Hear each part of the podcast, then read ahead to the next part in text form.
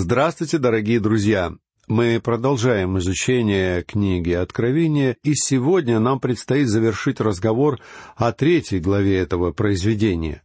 В этой и предыдущих главах мы находим послание нашего Господа Иисуса к нескольким церквям первого столетия, которые существовали в то время на территории Малой Азии.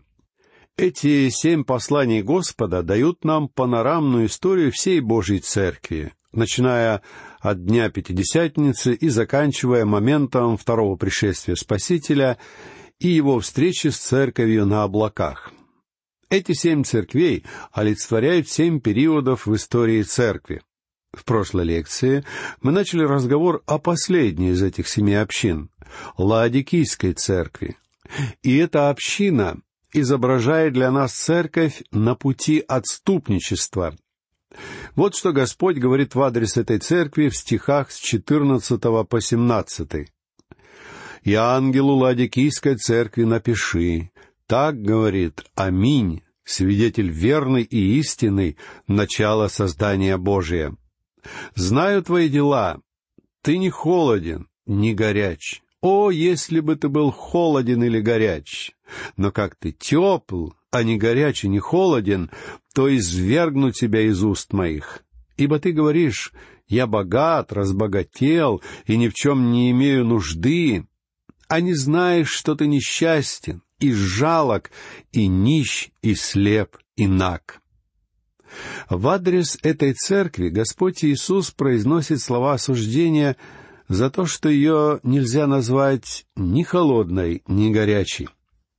Холодная церковь — это такая церковь, которая отвергла все кардинально важные основы своей веры.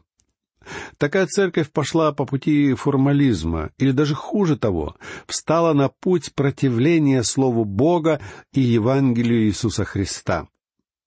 Горячими можно назвать тех верующих, которые демонстрируют истинное духовное рвение, подобно тому, как это было в случае христиан Эфеса. Однако о Лаодикийской церкви нельзя было сказать ни того, ни другого. Ибо между двумя крайними состояниями жара и холода существует еще полутеплое состояние. И я бы сказал, что это состояние характерно для очень многих сегодняшних церквей, которые уже отошли от веры. Многие церкви сегодня стремятся занять какую-то промежуточную позицию. Они не желают откровенно и твердо стоять на позициях Слова Божьего, держась великих доктрин христианской церкви. И в то же самое время они не хотят, чтобы их считали либералами. Однако эта стратегия заранее обречена на провал. И кроме того, данная позиция крайне омерзительна для Иисуса Христа. Также Господь обвиняет Лаодикийскую церковь в том, что она слишком поглощена своим материальным достатком, при том, что ее духовные ценности либо полностью забыты, либо откровенно игнорируются. Иными словами, данная церковь находилась в гораздо худшем состоянии, нежели любая из оставшихся шести церквей Малой Азии. Несмотря на свое материальное богатство, эта община отличалась настоящей духовной нищетой. В ней мы не встретили бы ни изучения слова, ни искренней любви ко Христу, ни свидетельств о спасительной благодати. Эта церковь не желала заявлять людям о том, что они грешники. Эта церковь забыла о своих обязанностях перед погибающими людьми в этом мире. Она не могла предложить людям весть о спасении в Иисусе Христе, а также об ужасных последствиях греха и реальности преисподней. При этом сама церковь была слепа и не видела собственного истинного состояния. В целом об этой церкви можно было бы сказать, что она лишена одежды праведности. Будучи в Германии, в городе Любек, я прочел следующую надпись на стене городского собора. На мой взгляд, эти строки будут весьма актуальны и сегодня. «Так говорит наш Господь Иисус Христос. Ты называешь меня Господом, но не повинуешься мне. Ты называешь меня светом, но не видишь меня. Ты называешь меня путем, но не следуешь за мной. Ты называешь меня жизнью, но не хочешь выбрать меня. Ты называешь меня мудростью, но не хочешь послушаться моих слов. Ты называешь меня справедливым, но не любишь меня. Ты называешь меня богатым, но ничего у меня не просишь. Ты называешь меня верным, но не ищешь меня. Ты называешь меня великим и не служишь мне. Ты называешь меня милостивым, но не доверяешь мне. Ты называешь меня могущественным, но не чтишь меня. Ты называешь меня справедливым, но не боишься меня. Поэтому не вини меня, если я вынесу тебе свое осуждение. Друзья мои, мы с вами живем в ладикийский период церкви, и церковь не справляется с задачей донесения до этого мира своего свидетельства о спасительной благодати Бога. Поэтому в восемнадцатом стихе Господь дает церкви Лаодикии следующее увещевание. «Советую тебе купить у меня золото огнем очищенное, чтобы тебе обогатиться, и белую одежду, чтобы одеться, и чтобы не видна была срамота ноготы твоей, и глазною мазью помажь глаза твои, чтобы видеть. Золото, которое Господь предлагает церкви Лаодики взять у него, это драгоценная кровь Христа. А белая одежда, чтобы одеться и чтобы не видна была наготы этой церкви, это, конечно же, праведность Христа. А еще он велит ей помазать глаза своей глазной мазью, чтобы видеть. Это уже относится к Святому Духу, который сегодня открывает глаза верующих.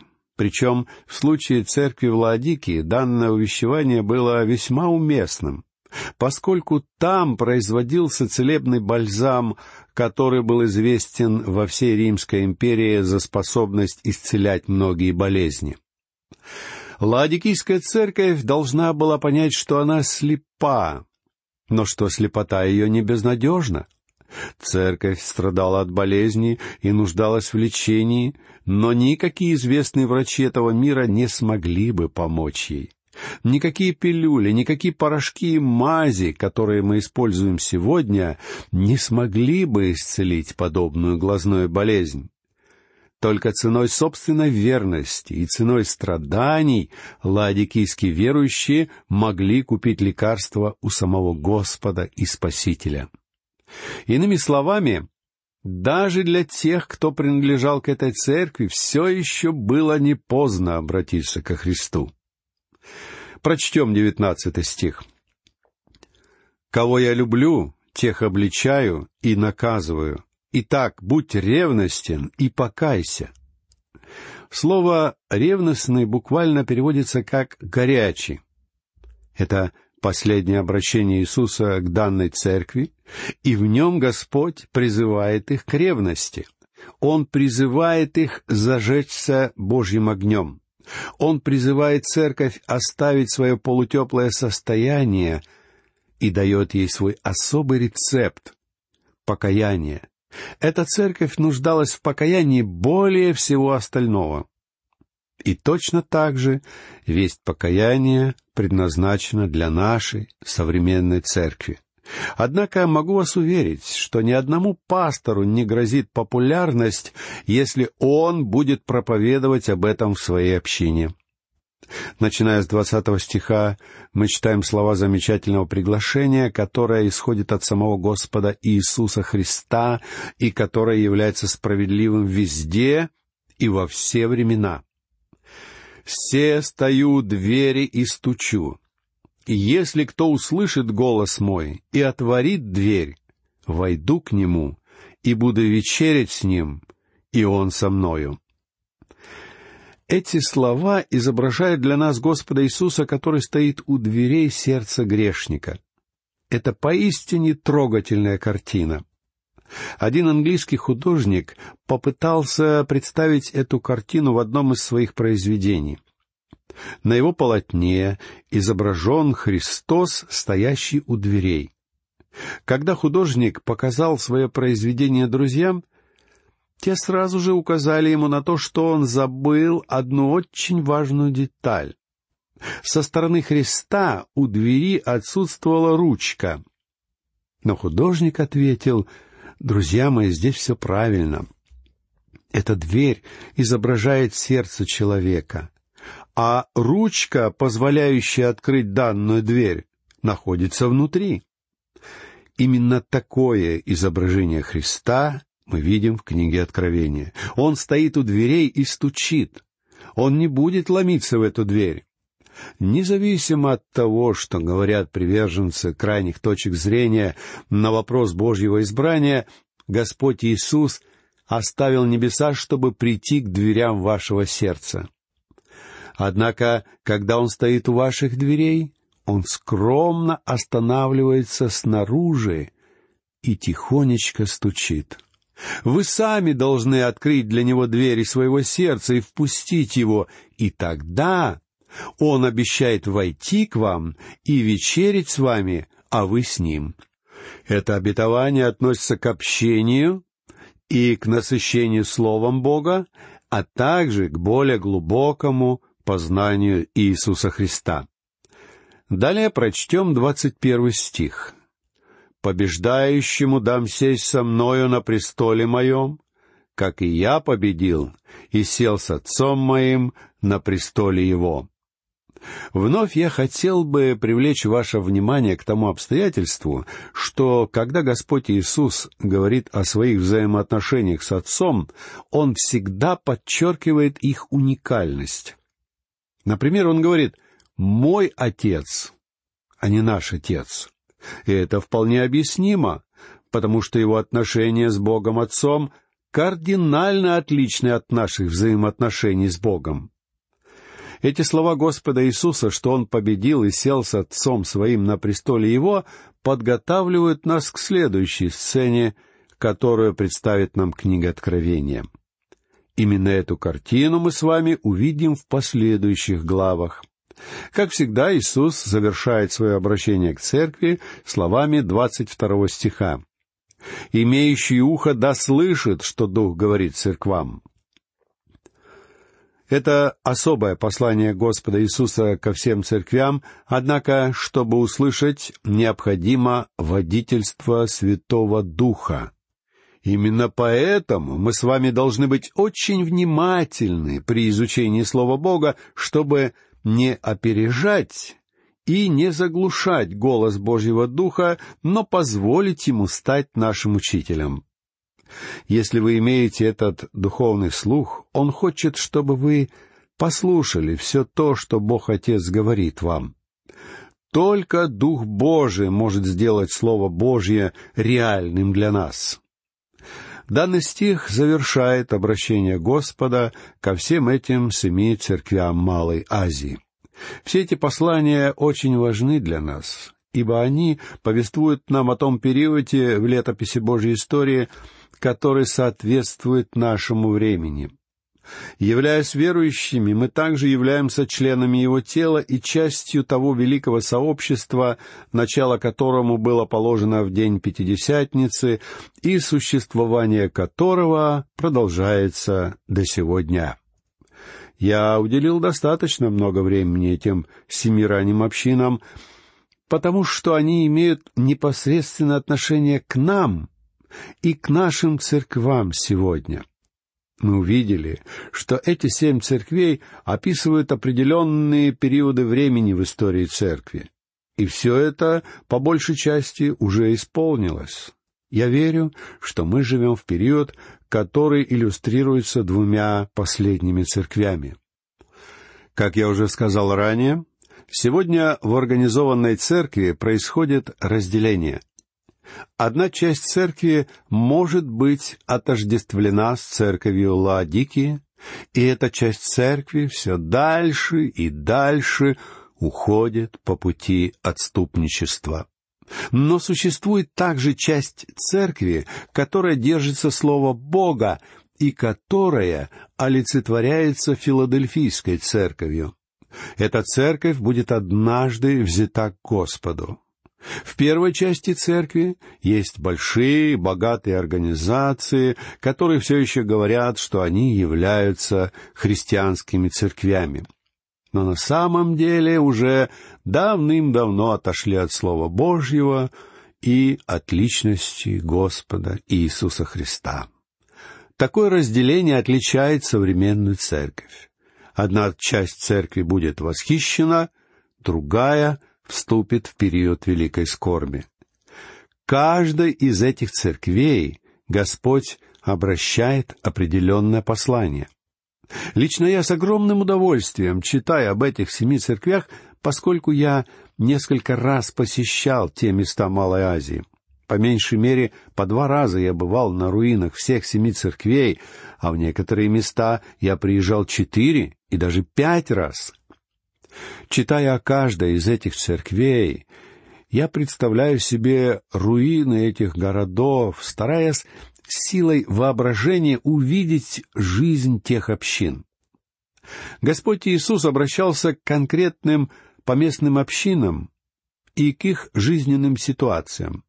Но в то же самое время Он говорит обо всей истории церкви потому что эти семь церквей являются образами, показывающими всю жизнь Божьего народа на этой земле. Но главное, что в этих семи посланиях содержатся личные послания для каждого из нас сегодня.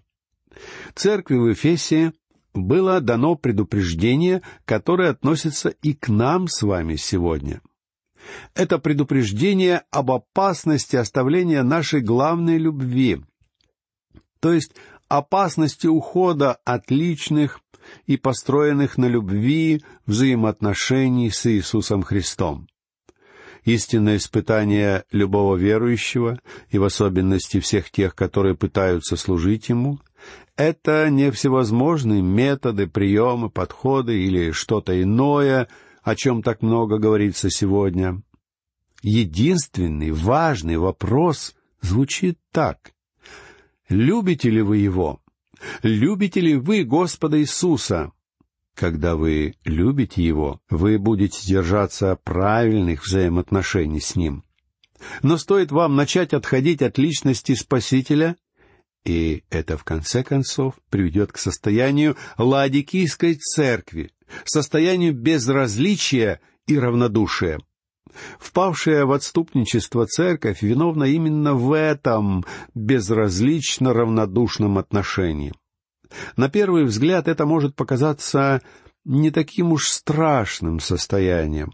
Однако это наихудшее из возможных положений христианина — кто-то сказал, что двадцать христиан, о которых можно сказать, что они не холодны и не горячи, наносят делу Христа больший урон, нежели один откровенный атеист. Церковь, которая ни холодна, ни горяча, это позор для Христа. Церкви в Смирне Господь Иисус сказал, чтобы она не боялась страданий.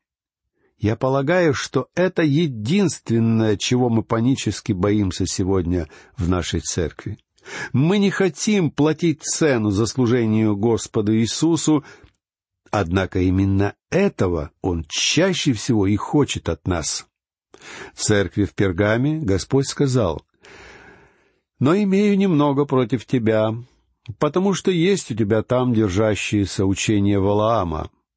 Так и у тебя есть держащееся учение Николаитов, которое я ненавижу. Сегодня мы имеем дело со смертельной опасностью, опасностью лжеучений, и именно это было главной проблемой в Пергаме. Церкви в Фиатире Иисус сказал, «Но имею немного против тебя, потому что ты попускаешь жене Иезавели, называющей себя пророчицей, учить и вводить в заблуждение рабов моих, любодействовать и есть идоложертвенное». Для многих христиан сегодня Смертельной опасностью является то, что именуется термином «новая нравственность». Некоторые полагают, что они могут принять Христа, а затем продолжать жить прежней жизнью. Однако, дорогие мои, это никогда не сойдет вам с рук, если вы его дети. Церкви в Филадельфии не угрожала никакая смертельная опасность. Но Господь Иисус не произносит в адрес этой церкви ни одного укоризненного слова. Однако Он предупреждает ее. «Се гряду скоро, держи, что имеешь, дабы кто не восхитил венца твоего». Что особенного отличало церковь в Филадельфии? Господь хвалил ее за то, что она держалась Его слова. Но нам необходимо прикладывать особые усилия и проявлять осторожность, чтобы также заслужить подобную похвалу. Сегодня, оглядываясь на годы своего служения, я вспоминаю людей, которые вместе со мной вступили на путь истинной веры. Многие из них были значительно крепче меня. Они могли защищать Слово Бога так, как мне оставалось только мечтать. Однако сейчас эти люди уже отошли от веры. Я поражаюсь этому феномену, но именно это является смертельной опасностью даже для филадельфийской церкви в наши дни. Друзья мои, ничто не должно удерживать нас от соблюдения Божьего Слова. Церкви в Господь Иисус сказал, «Но как ты тепл, а не горяч и не холоден, то извергну тебя из уст моих». Подобная церковь находится в состоянии отступничества. Она может заявлять о своей верности Христу, но это всего лишь пустые слова. Тем не менее, даже и к такой церкви Господь обращает окончательный призыв к покаянию и приглашение прийти к Нему. Такова общая история церкви на земле, и в нашей следующей лекции мы начнем разговор о том, что произойдет с церковью дальше — я надеюсь, что каждое из этих посланий помогло вам новыми глазами взглянуть на свою собственную церковь, на свое собственное состояние и ваше положение пред Богом. Этим я хочу завершить нашу сегодняшнюю лекцию и попрощаться с вами. Всего вам доброго. До новых встреч.